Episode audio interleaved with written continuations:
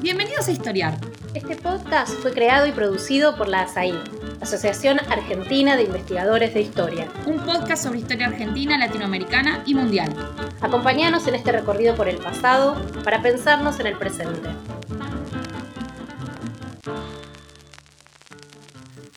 Bienvenidos a Historiar, el podcast de la Asociación Argentina de Investigadores en Historia, la ASAI. Soy Inés Pérez y hoy vamos a estar hablando con Marina Franco sobre 1983, un año bisagra en la historia argentina.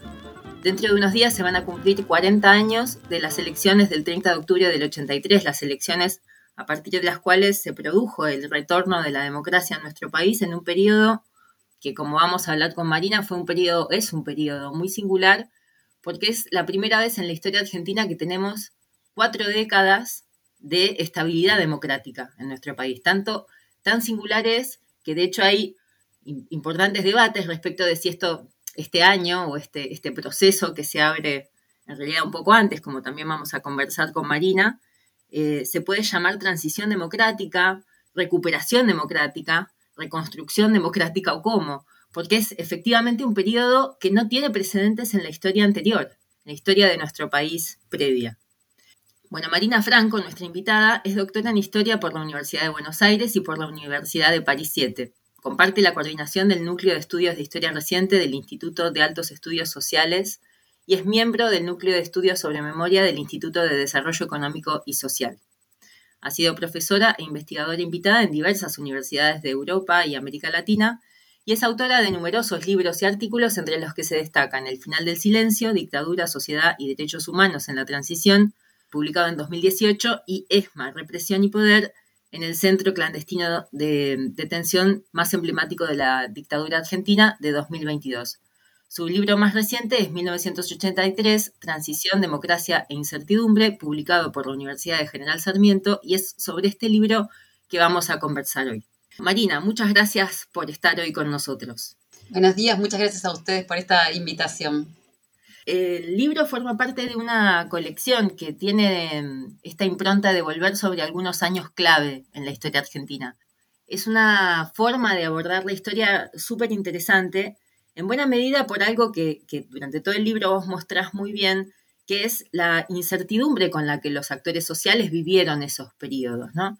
Entonces, vos mostrás que el 83, como decíamos, es un año bisagra, es un año muy importante en términos de, este periodo que se abre, pero para los contemporáneos eso no era para nada claro.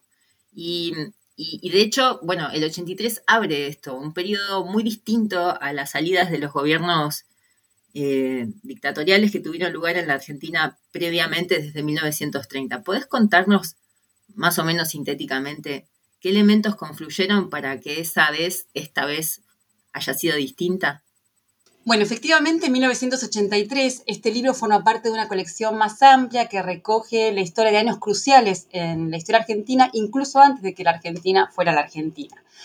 En relación con 1983, sin ninguna duda, es un año bisagra, eh, y es un año bisagra porque, creo yo, cierra buena parte de la historia argentina del siglo XX y da comienzo a otro periodo eh, largo y extenso en el cual eh, estamos eh, aún todavía.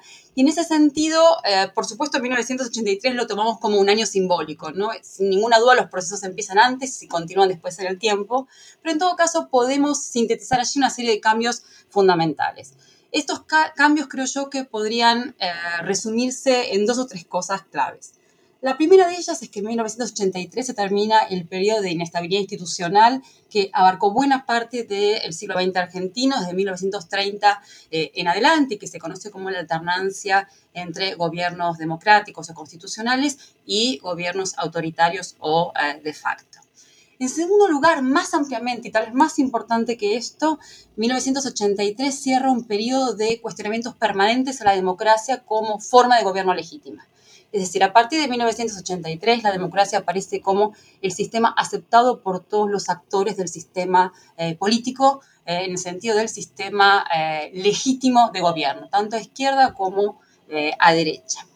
En tercer lugar, 1983 cierra otra característica fundamental del siglo XX, que es la presencia permanente de la violencia política y en particular de la violencia estatal como forma de gobierno. Esto no significa que la violencia política o estatal desaparece, sino que deja de ser un mecanismo sistemático de gobierno, como yo creo que fue a lo largo de todo el siglo XX, en gobiernos dictatoriales, por supuesto, pero también en gobiernos democráticos o constitucionales. Esto es un gran cambio a, partir de 1983. Pues en ese sentido, reitero la idea, de 1983 representa de alguna manera un cierre de un largo eh, ciclo político, el inicio de eh, un proceso completamente eh, nuevo en la historia argentina. Sí, y es, em, es, bien interesante cómo vos lo planteas en el libro, por esta idea que, decíamos antes, ¿no? De, es efectivamente un periodo o un momento crucial que cambia el sentido de lo que viene, pero para los contemporáneos eso no es claro. Y es, es em, incluso vos lo reconstruís en, términos de los debates respecto de cómo eso se va configurando, ¿no? Cómo hay una, una incertidumbre respecto de lo que va a pasar y cómo se va configurando ese espacio para que esa, esa transición, ese, ese cambio se produzca. Entonces, la, efectivamente, para los contemporáneos de la época era un momento de una extrema incertidumbre. Más bien uno podría decir que la experiencia social e histórica acumulada indicaba que el nuevo gobierno entrante eh, con la presidencia de Alfonsín no iba a durar en el tiempo, que era posible que hubiera otro golpe de Estado o cualquier, cualquier otra forma de eh, inestabilidad política. De hecho, los indicadores más claros de los intentos de eh, levantamientos militares que sucedieron durante el gobierno de Alfonsín eran indicadores de eso. Pero efectivamente, 1983 dio paso a un ciclo completamente distinto, algo que era inaudito para la época y efectivamente inesperado. La gran pregunta es ¿por qué? ¿Por qué 1983, a diferencia de otras transiciones que sí hubo en la historia argentina previa, por ejemplo 1973, o a diferencia de las transiciones del cono sur latinoamericano, que estaban saliendo de dictaduras muy similares, más o menos por las mismas, por las mismas fechas, a diferencia de esas transiciones que fueron transiciones con democracias tuteladas, con condiciones de impunidad para las violaciones a los derechos humanos, etcétera, la transición argentina es realmente distinta, ¿no? Representa una ruptura con el pasado y una diferencia fundamental con los otros países de la región. La gran pregunta es por qué. Y yo creo que ahí habría que pensar en una serie de elementos que articulan lo que podríamos llamar la paradoja de la última dictadura, que es una serie de, una articulación compleja entre los fracasos de esa dictadura y los éxitos de esa dictadura. Y en primer lugar, para pensar los fracasos, yo creo que hay que pensar y hay que entender el profundo derrumbe, el profundo colapso del poder militar con el que termina la última dictadura. Y ese colapso del poder militar es resultado de la crisis económica en la cual sumergen al país claramente, de manera mucho más visible, a partir de 1981, pero también es resultado de que las Fuerzas Armadas se retiran del poder con un enorme nivel de conflictividad interna que iba a ser una característica de todo el régimen y que de hecho les impidió justamente construir un régimen o alguna forma autoritaria perdurable en el tiempo. Y también el resultado de los fracasos de la dictadura, también son resultados de los efectos políticos nacionales e internacionales acumulados de eh, la represión, ¿no? de la represión brutal desarrollada durante la dictadura. Y en cuarto lugar, yo creo que los fracasos de la dictadura también son resultado de los efectos brutales de la guerra de Malvinas pero sobre este punto eh, podemos volver después. Yo creo que la guerra de Malvinas es parte del proceso y no la causa del proceso. En todo caso, me parece que estos elementos, estos cuatro elementos que hablan del fracaso de la dictadura, o lo que podemos llamar el fracaso, de alguna manera lo que van a generar es un profundo, muy profundo clima antidictatorial y antimilitar. Un hartazgo profundo con la situación política, con la violencia, con las Fuerzas Armadas en el poder.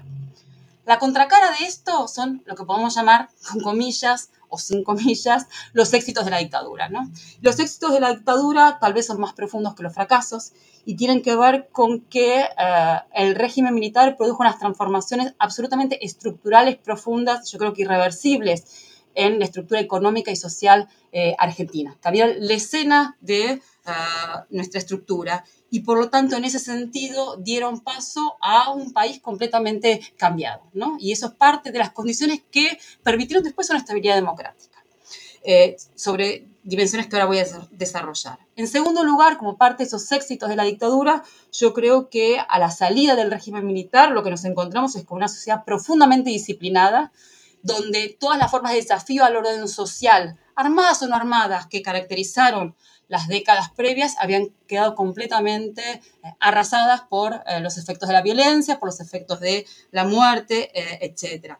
Por lo tanto, lo que emerge de la dictadura es, son unas Fuerzas Armadas totalmente desarmadas, valga la, redundancia, completamente debilitadas como actor político y por lo tanto sin capacidad de gestión en la futura escena democrática. Y de la misma manera sin posibilidades de negociar ni siquiera condiciones de impunidad sobre los crímenes cometidos. Y también como resultado de esto, y esto es fundamental y me parece que a veces se insiste poco, como resultado de esta paradoja entre los éxitos y los fracasos de la dictadura, lo que emerge también es una sociedad donde las derechas y los sectores autoritarios que en el pasado habían sostenido salidas autoritarias, fueran civiles o fueran militares, pero en este caso particularmente los civiles, terminan aceptando el juego democrático. O sea, lo que hay acá es un cambio en los equilibrios políticos en el cual los actores autoritarios del pasado aceptan la nueva escena democrática y se incorporan a ella de diversas maneras. Y por lo tanto me parece que lo que se cierra es un ciclo de apelación a la salida militar, de apelación a la salida golpista que había imperado en las décadas eh, previas. Yo creo que esta incorporación de las derechas al juego democrático es un factor fundamental pero también es un factor de época, es un elemento de la geopolítica eh, de la época en la cual efectivamente en toda América Latina eh, dejan y en el mundo se refuerza la idea de la democracia liberal como eh, opción posible y o deseable. Sí, hay, vos decías recién esto de Malvinas, ¿no? Malvinas no es la causa, es, es, un elemento que es muy importante, pero es un elemento en una transición que es más larga. Y en el libro ubicás el año 1981 como el inicio de la, de la transición. ¿Puedes contarnos por qué? Bueno, como toda fecha en historia, es difícil de definir con precisión.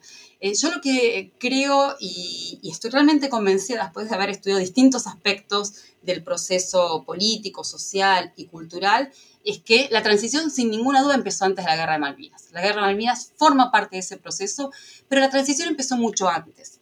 Tal vez la cuestión de cuándo empezó la transición depende de qué aspecto miremos.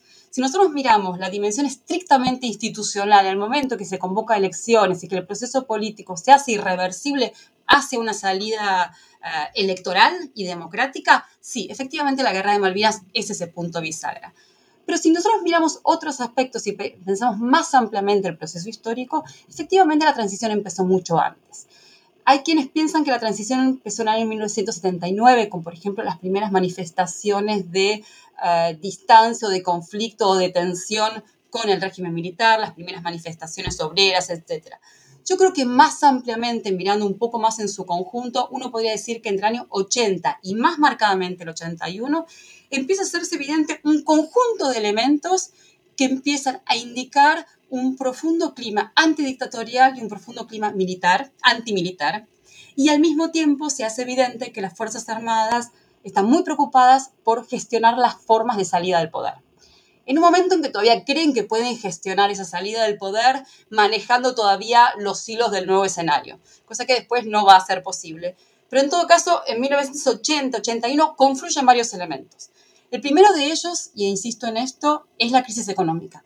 En 1981 se hace evidente los profundos efectos de las transformaciones estructurales que la dictadura había generado con sus políticas económicas y esto se va a manifestar en una crisis social y económica enorme, enorme, a partir de la cual el, el, clima antidictatorial y el clima antiautoritario empieza a calar socialmente. No estamos hablando de las élites políticas, no estamos hablando de los partidos políticos, estamos hablando de un, de un profundo hartazgo por el régimen dictatorial. Eh, difuminado en distintos niveles y espacios sociales a lo largo y a lo ancho eh, del país. Esto se manifiesta en movilizaciones, protestas barriales, protestas municipales, en el ámbito de la cultura, eh, etc. Entonces yo creo que la crisis económica ahí es un factor fundamental, uno de cuyos rasgos es, por supuesto, una inflación creciente a partir de ese momento, que va a llegar a cifras eh, siderales, pero otro de cuyos rasgos es la destrucción del empleo, el empleo informal, el hambre. Abiertamente se habla de hambre eh, por primera vez. Entonces, estos elementos van a ser un dato fundamental para entender cómo se quiebra el consenso social en favor del régimen dictatorial. En segundo lugar, eh, como decía antes, es el momento en que las Fuerzas Armadas empiezan más insistentemente las negociaciones con los partidos políticos para generar alguna forma de salida en la cual tutelen la nueva democracia o construyan una nueva fuerza que pueda continuar en el tiempo el proyecto autoritario, aunque sea dentro de un sistema democrático. Y es el momento en que empiezan a negociar las condiciones de impunidad, es decir, que no se revisen las violaciones a los derechos humanos eh, cometidas durante los años eh, dictatoriales. Y en tercer lugar, hay otro elemento muy claro que empieza a aparecer entre 1980 y 1981, que es la escena cultural. La escena cultural empieza a manifestarse eh, de manera capilar, diría yo, este hartazgo con el régimen, este hartazgo con el autoritarismo, esta demanda de libertades, esta demanda de participación, esta demanda de salir a la calle, esta demanda que de alguna manera para mí es fundamentalmente una demanda eh, antiautoritaria. Y esto atraviesa la música, el cine, el teatro, la vida juvenil. Hay como toda una, diría yo, una eclosión, una ebullición que antecede en mucho la escena política. Y esto es lo interesante, ¿no? O yo creo que esta ebullición sociocultural antecede mucho las negociaciones de las élites eh, partidarias, las Fuerzas Armadas, etc. Es como un proceso eh, de, otro, de otro tenor, pero que va a empujar fuertemente la escena en un, en un sentido antidictatorial, es decir, va a cambiar lo que podríamos llamar el humor social. Eh, y sobre este proceso, por supuesto, empieza a aparecer cada vez más fuertemente el reclamo por la represión, eh, de una manera más compleja que ahora podemos este, retomar, pero empieza a formar parte de la escena. Y en cuarto lugar, la guerra de Malvinas. Pero la guerra de Malvinas emerge, insisto, con esta idea, cuando ya todo esto está en marcha, cuando ya todo esto está creciendo aceleradamente como parte de este clima antidictatorial y antimilitar. En esos términos, la guerra de Malvinas, y para decirlo de una manera muy sencilla, es como la cereza del postre lo que termina de acelerar es un proceso que ya venía avanzando muy fuertemente y lo acelera de una manera en que ya no tiene retorno. Por eso se dice que la guerra de Malvinas lo que acelera es el proceso institucional. Termina la guerra, las Fuerzas Armadas llaman a los partidos políticos, aprueban el estatuto de los partidos políticos que estaba pendiente, se pone fecha de las elecciones, en fin, ya ahí es un proceso sin retorno, en el cual además las Fuerzas Armadas entienden perfectamente que ya no manejan las condiciones de la salida política bueno, no las manejan, pero vos también mostrás que hay un derrotero que para nada es, eh, de nuevo, para nada es evidente qué es lo que va a pasar con la cuestión de la violación a los derechos humanos en ese, en ese periodo y que hay una, hay una fuerte transformación en las maneras en las que se piensa y en las demandas que hay en relación a esto entre el 81 y el 85 con los juicios, ¿no? Em, ¿Qué hitos clave te permiten pensar en, en esa transformación que llevó al histórico juicio a las juntas, que fue tan relevante no solamente a nivel nacional, sino también internacional? Bueno, a ver, es una pregunta crucial porque me parece que a mi gusto permite poner en cuestión algunos sentidos comunes, ¿no? Estos sentidos comunes afirman, junto con la idea de que la guerra de Malvinas es el inicio de la transición, el otro sentido común muy expandido es la idea de que la sociedad argentina descubre los crímenes masivos de la dictadura y se vuelca en favor de los derechos humanos. Y yo creo que eso es un proceso mucho más complejo y mucho más largo en el tiempo. Es decir, hacia el final de la dictadura, y podemos poner por fecha 1980, 81, 82, empiezan a emerger claramente, empieza a conocerse públicamente, empieza a circular información más claramente sobre las violaciones a los derechos humanos. La primera cuestión es que esta información existía previamente y existía en la prensa masiva de escala nacional. ¿Sí? Solo que no había las condiciones de receptividad y de comprensión de eso que se estaba informando. Esas condiciones cambian en el 81, 80, 81, 82. ¿Por qué cambian las condiciones para entender, para que sea audible lo que había sucedido en términos de la represión? Porque efectivamente lo que se derrumba es la legitimidad de la dictadura. Cuando se derrumba la legitimidad de las Fuerzas Armadas en el poder, cuando se derrumba la legitimidad de la dictadura, lo que se abre es una posibilidad de escucha, de comprensión y una posibilidad de visibilidad de los crímenes cometidos y de los organismos de derechos humanos. En ese sentido, hay un factor eh, interesantísimo para entender este proceso, y es que yo creo que la posibilidad de escucha, la posibilidad de visibilidad de los organismos de derechos humanos está ligada a otro elemento también paradójico que estos años es el momento en que los antiguos aliados de la dictadura, con esto me refiero a la gran prensa nacional, la iglesia, el poder judicial, eh, el mundo empresarial, empieza a defeccionar del régimen. ¿Qué significa esto? Que empieza a ser visible para todos que el régimen se derrumba y que el régimen en términos económicos ha sido un desastre y por lo tanto diría yo que la tarea de disciplinamiento cumplida hace que estos actores, estos grandes sectores de poder civil, retiren su apoyo al régimen y lo retiran muy abiertamente. Y una de las maneras en las que empiezan a cuestionar al régimen es la crisis económica y la otra, los efectos de la represión. Entonces son estos actores de poder civiles los que también empiezan a acompañar eh, la exigencia de que la dictadura dé respuesta sobre lo que sucedió con los desaparecidos. Entonces, esto amplifica y da mayores posibilidades de visibilidad y de escucha a la tarea eh, infinita que venían desarrollando las organizaciones de derechos humanos en mucha soledad, en mucho aislamiento, con muy poca repercusión, desde el año 76 o 77. Entonces, lo que cambia a partir del 81 son las condiciones de escucha para eh, entender y aceptar lo que había pasado en términos de eh, la represión. Yo creo que esto es un primer momento crucial, ¿no? Cambian las condiciones. Se empieza a derrumbar el régimen y por lo tanto hay otra posibilidad de comprender eso que había pasado. La segunda cuestión es que en la misma medida en que sucede esto, las Fuerzas Armadas empiezan a buscar desesperadamente, y uso la palabra a propósito, eh, salidas políticas y jurídicas para cubrirse legalmente de los actos cometidos. Y a partir de esto eh, em, va creciendo, en la medida en que va creciendo la demanda social de que las Fuerzas Armadas den información sobre lo sucedido antes de retirarse del poder, lo que pasa es que eh, las Fuerzas Armadas empiezan a, a pergeniar qué tipo de respuestas pueden dar a esto. Y las respuestas que pergenian no son más que ratificaciones de lo hecho. La primera respuesta más clara es el documento final de abril de 1983, donde terminan confirmando que si fuera necesario volverían a hacerlo, o sea, volverían a reprimir y que hay que dar por muertos a los desaparecidos. a partir de ese momento, políticamente en los partidos políticos se instala la convicción, e incluso internacionalmente, esto también tiene repercusiones internacionales, se instala la convicción de que las Fuerzas Armadas no van a dar nunca ninguna respuesta y que por lo tanto va a ser eh, una tarea del nuevo gobierno democrático entrante investigar qué sucedió con los desaparecidos.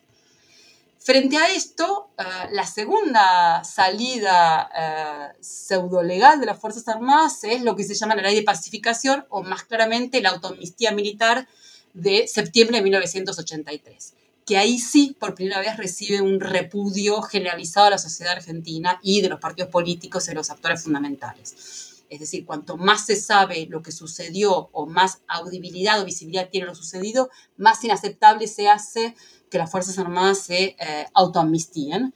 Unas Fuerzas Armadas que además se retiran, insisto en esto, con un profundo fracaso económico, con un profundo fracaso social, con una guerra en la que fueron derrotadas y además engañaban a la población. Entonces, lo que sucede en relación con los derechos humanos está intrínsecamente relacionado con lo que sucede en los otros aspectos. No es como un día la sociedad argentina se levanta y descubre que hubo desaparecidos, ¿no es cierto? Esto va todo junto. Y después, como parte de estos hitos, allá en el nuevo gobierno democrático, para decirlo brevemente, por supuesto más conocida la creación de la CONADEP por parte de Alfonsín, su informe Nunca Más, y después el juicio de las juntas en 1985. Sobre estas dos cosas, solo diría algo que me parece importante poner eh, de relieve, que la investigación y la justicia en la Argentina fueron posibles por las condiciones de fracaso y de debilidad militar con que las Fuerzas Armadas se eh, retiraron del poder. Justamente es la misma razón por la cual en otros países de la región esto no fue posible. Cuando las Fuerzas Armadas se retiraron con eh, dosis y eh, áreas de poder fuerte, la investigación y el juzgamiento no fue posible. En la Argentina, el derrumbe del poder militar permitió que esa investigación y ese juzgamiento fueran posibles. A esto se suma una importante movilización de los organismos de derechos humanos durante estos mismos años, al comienzo en mucha soledad, después con un progresivo apoyo social. Y tercero, la voluntad política del gobierno entrante.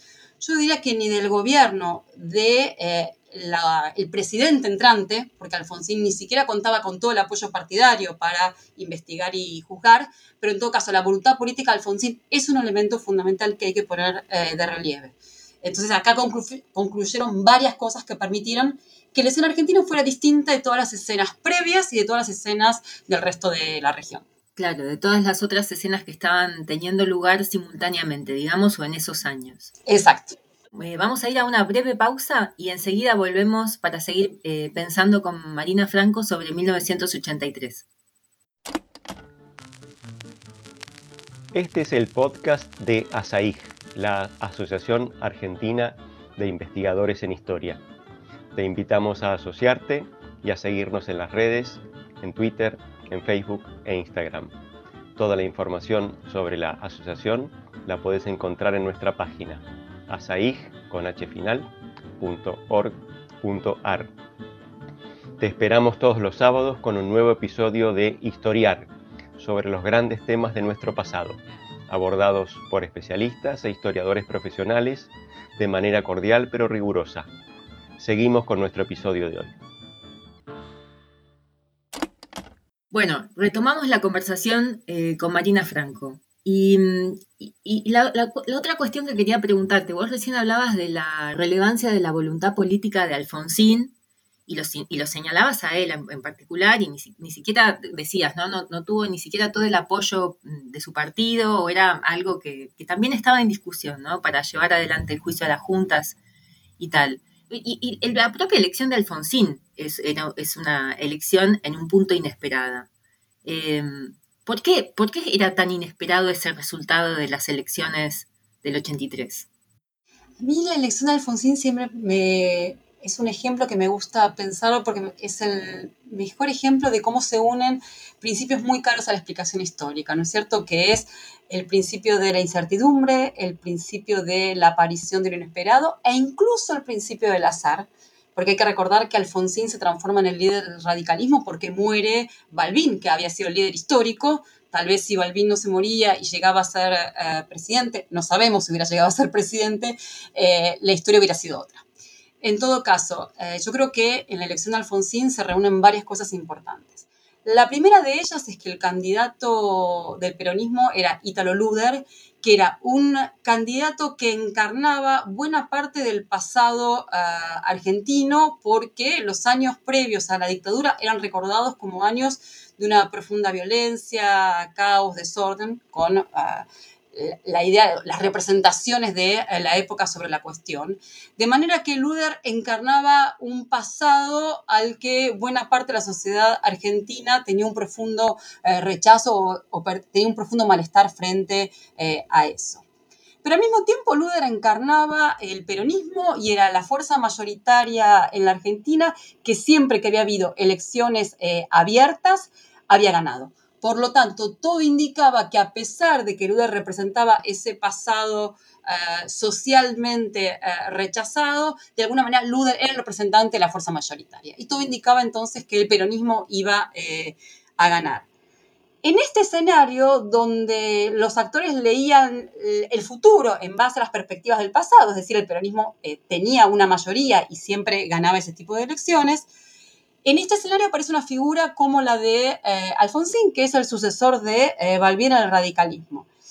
Y acá yo creo que, eh, por, un lado, por un lado, Alfonsín tiene una enorme capacidad de liderazgo y de carisma, elemento que es fundamental en, en, los escenarios políticos.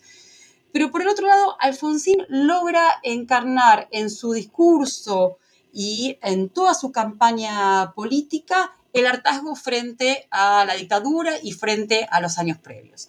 Y este hartazgo creo yo que hacen que socialmente se lea en Alfonsín, en el momento de las elecciones, en el proceso político, se lea en Alfonsín la promesa de un cierre de ciclo, la promesa de un cambio.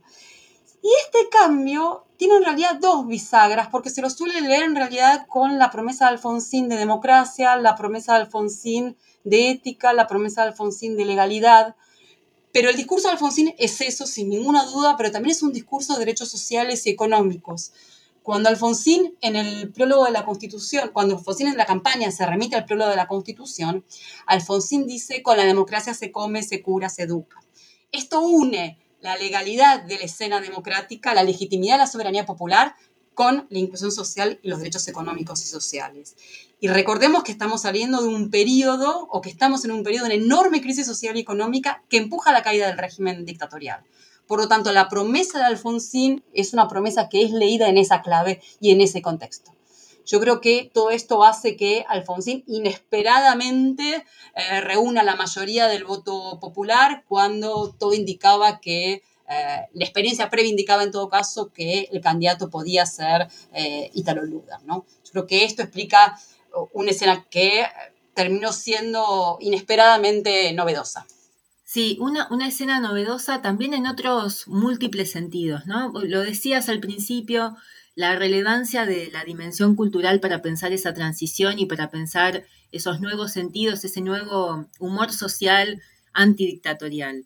Eh, vos te detenés, a mí me encanta porque en, porque me encanta Charlie García, pero te detenés en una cita de, del recital en el que presentó Clicks Modernos para, para iniciar ese capítulo sobre estas transformaciones en el orden de lo cultural, en el, en el que reunís, bueno, o reúne Charlie en un mismo momento, ¿no? El la, democracia, el destape, el psicoanálisis y el rock.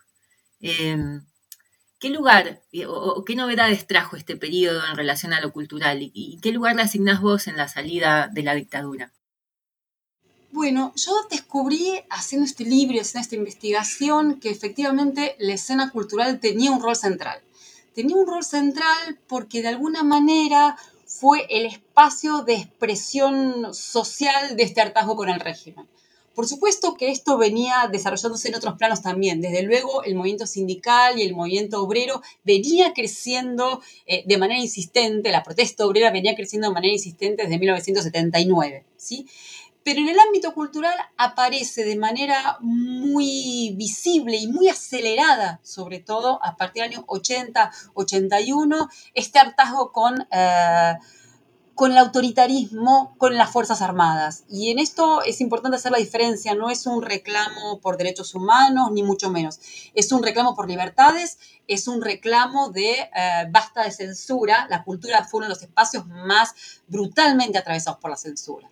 Entonces, en el ámbito de la cultura, en esta eclosión de la, de la, vida social y cultural que se desarrolla a partir de 1981, y en buena medida hay que señalarlo, porque el gobierno de Viola distende enormemente las medidas de censura y, de control autoritario, esto permite una suerte de salida a la calle en muchos eh, aspectos distintos, ¿no? Y uno de los grupos sociales que más visibles se hacen en este momento son las juventudes. Pero en general la cultura se va a hacer un espacio de manifestación del hartazgo con el régimen dictatorial. Y esto se va a manifestar muy tempranamente en el cine, en teatro abierto, uno de los fenómenos más, este, más recordados de la oposición al régimen en el ámbito de la cultura es teatro abierto. Y hay que recordar que es muy temprana esta, esta oposición. Estamos hablando de 1981. Es mucho antes del año 82 o 83, ¿no es cierto? Y esto también se va a dar en el ámbito de la música, en el ámbito de los recitales, en el ámbito de lo que quiero decir, es la salida a la calle de la gente, ¿no? La salida o, la apertura de una compuerta que estaba cerrada. Yo creo que hay que pensarlo así, una compuerta que se abre. Pero esa compuerta que se abre tiene efectos políticos. No es solo que la cultura es la expresión de algo. Esa cultura donde se expresa algo va a tener efectos políticos en acelerar ese clima antidictatorial y antiautoritario. Por eso yo creo que la cultura empuja el proceso político mucho antes de que eh, los partidos políticos eh, tomen alguna oposición un poquitito más insistente o un poquitito más fuerte para empujar la, transición. Eh, la cultura de alguna manera expresa ese profundo malestar que venía apareciendo en las protestas sociales y obreras y populares contra la crisis económica y social, se expresan también en el ámbito de la cultura, en particular en la demanda de libertades y de basta de autoritarismo. Sí, y, vos hablabas recién, lo, dijiste, pero por ahí un poco al pasar, hablaste de los jóvenes como actores claves de esta transición. ¿Por qué los jóvenes? ¿Qué tenés para, decirnos de ellos? Eh, efectivamente, dentro de esta eclosión social y cultural que yo creo que acompaña la transición y que es un factor fundamental de la transición, los jóvenes, las y los jóvenes van a tener un rol eh, fundamental. Por un lado, porque la emergencia de la juventud como actor político, social y cultural relevante en la Argentina era un proceso que venía de varias décadas atrás, ¿no es cierto? Fundamentalmente la década de los 60, tal como lo ha estudiado Valeria Manzano.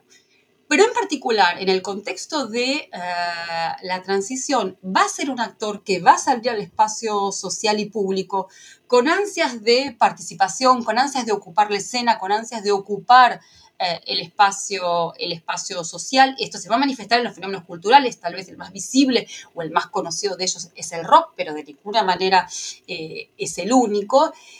Pero estas juventudes que vuelven a la escena vuelven a la escena em, en un sentido que también es novedoso, que es una nueva generación, no es la generación que vivió eh, o que fue parte de la década de los 70, es una generación, es la generación eh, siguiente, es una generación que vuelve con ansias de libertades, de participación, de incorporarse al juego democrático que va creciendo como un discurso eh, legítimo y esto se manifiesta en que, por ejemplo, cuando empiezan las campañas de afiliación a los partidos políticos, las fuerzas políticas que más fuertemente crecen y a una velocidad exponencial son las juventudes partidarias. En particular, la juventud del radicalismo, Franja Morada, y la juventud del Partido Comunista, ¿no? expresando distintos espacios del abanico político.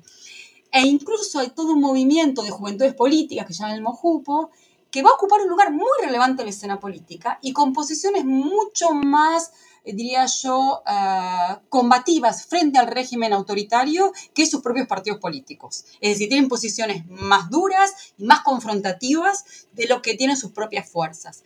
Entonces, hay en la juventud una ansiedad, una búsqueda de toma del espacio público, social, político y cultural que es realmente eh, novedosa y que me parece importante rescatarlo, ¿no es cierto? Y yo creo que la manifestación más recordada de esto es el rock es el rock y por eso eh, lo tenemos más eh, claramente asociado a la música, pero excede mucho el fenómeno musical. Sí, sí, eh, me, parece que efectivamente en, el libro además vos, vos reponés todas esas otras dimensiones, la del mundo de la cultura, pero también esta, la vida política y otros espacios donde los jóvenes tienen tanta relevancia. Bueno, ya nos vamos acercando hacia el final porque este es más o menos el tiempo que suele durar el, episodio de cada semana. Y no quería dejar de preguntarte sobre el epílogo del libro, porque en, general todo el libro tiene un tono, bueno, porque el 83 es un año de mucha ilusión, da la sensación de como de mucha esperanza. Pero en el epílogo eh, eh, presentás una mirada más ambivalente en un punto, por ahí haciendo un balance del periodo que se abrió en el 83.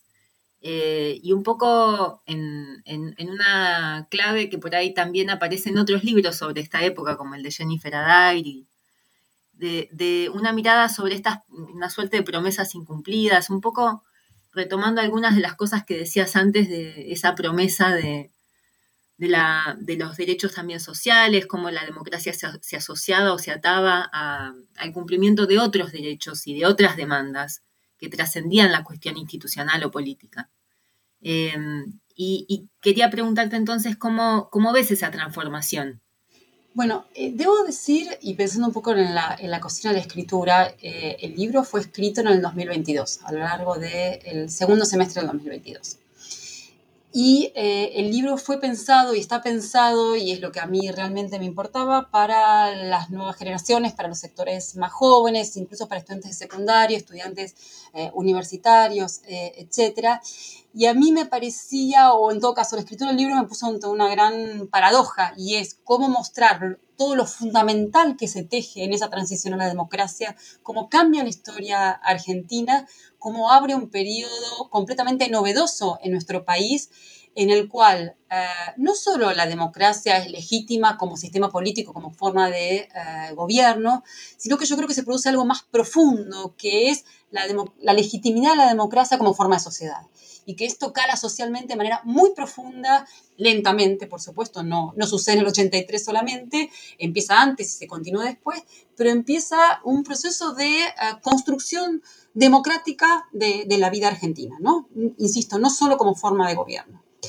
Entonces, frente a, a, esto que representa la transición, frente a esto que representa el año 1983, yo no podía hacer solamente un balance celebratorio de todo lo que creo que sí hay que celebrar, porque también la democracia argentina estos 40 años es una democracia que ha tenido profundas y que sigue teniendo profundas deudas eh, sociales y económicas. Es una democracia que no ha podido garantizar crecimiento, que no ha podido garantizar desarrollo, que no ha podido garantizar inclusión social amplia, que no ha podido disminuir los niveles de pobreza, más bien los ha aumentado, no ha podido disminuir los niveles de desigualdad. Entonces, a mí me parecía, desde el punto de vista de la escritura del libro, que yo no podía no dar cuenta de esto, no podía, dar, no podía no dar cuenta de estas luces y sombras. Entonces, efectivamente, el, epílogo tiene algo de estas luces y sombras que me parecía eh, necesario ah, poner en evidencia, sobre todo porque para las generaciones más jóvenes eh, no hay memoria de la dictadura y no hay memoria de una vida autoritaria o de una vida sin libertades y por lo tanto lo que hay es memoria de una democracia que no garantiza los mínimos estándares de bienestar y de inclusión. Entonces esto no podía no ponerse en evidencia. No, porque hay algo que vos decías antes también, esto de la memoria de las nuevas generaciones, tampoco hay memoria, me parece, en un punto de eh, los efectos de esa dictadura en, digamos, ¿no? Porque esas promesas incumplidas en buena medida tienen que ver con algo que vos decías antes, ese, esos efectos de los triunfos de la dictadura de los que hablabas al principio. Exacto. Exactamente. A mí me parece que volver a poner en evidencia todo lo que se construye social y políticamente a partir de 1983 es también poner en evidencia eh, el cierre de, una etapa y que la historia argentina de estos 40 años es herencia de esa dictadura, por más que esa dictadura parezca muy lejana en el tiempo. O sea, somos la sociedad que en algún punto perfiló y conformó el efecto de la dictadura, de la misma manera que somos la sociedad que luchó contra esa dictadura la sociedad que heredó las luchas eh, por los derechos humanos y el mejor ejemplo de ello tal vez es, por ejemplo, el movimiento del eh, Ni Una Menos y por el derecho al aborto. ¿no? Todo, todo el movimiento feminista es una de las grandes formas de herencia de esas luchas. Entonces, somos ambas cosas a la vez. Y a mí me parecía que poner en evidencia las luces y sombras de la democracia tenía que ver con eh, una apuesta más profunda y es mostrar que las deudas de la democracia, que son hoy tan, tan profundas, tan claras y tan desgarradoras, no significan que el problema sea la democracia. Que la democracia no haya garantizado muchas cosas hasta el día de hoy no significa que nuestro problema sea la democracia. No significa que la forma de gobierno o la forma de sociedad sean el problema, sino que efectivamente es una democracia que tiene deudas y tiene que seguir trabajando sobre ellas. Entonces me parecía que era importante volver a poner en, en evidencia esto y separar los fracasos de la democracia, del régimen democrático o de una sociedad democrática. Y una sociedad democrática es una construcción absolutamente fundamental, no importa cuáles sean las falencias eh, de esa democracia. Sí, sí, y de, y de la posibilidad también de imaginar, de, construir unos imaginarios de una sociedad más justa, ¿no? Esta herencia del lenguaje de los derechos, del movimiento de los derechos humanos, un poco lo que vos recuperabas recién todo eso que hace de la Argentina, de la sociedad argentina, a pesar de todo, una sociedad excepcional en relación con otros países donde esa construcción en términos de democracia, de justicia, de memoria, no ha sido construida de la misma manera ni con el mismo arraigo y fuerza social. Yo creo que hoy, incluso a pesar de los discursos negacionistas, la sociedad argentina tiene una construcción social profunda en eso que es herencia de eh, la dictadura. Vuelvo a decir, de sus éxitos y de sus fracasos. Bueno, Marina, muchísimas gracias por, aceptar la invitación a estar hoy acá y, por, la conversación que tuvimos y ojalá nos, nos vuelvas a visitar pronto.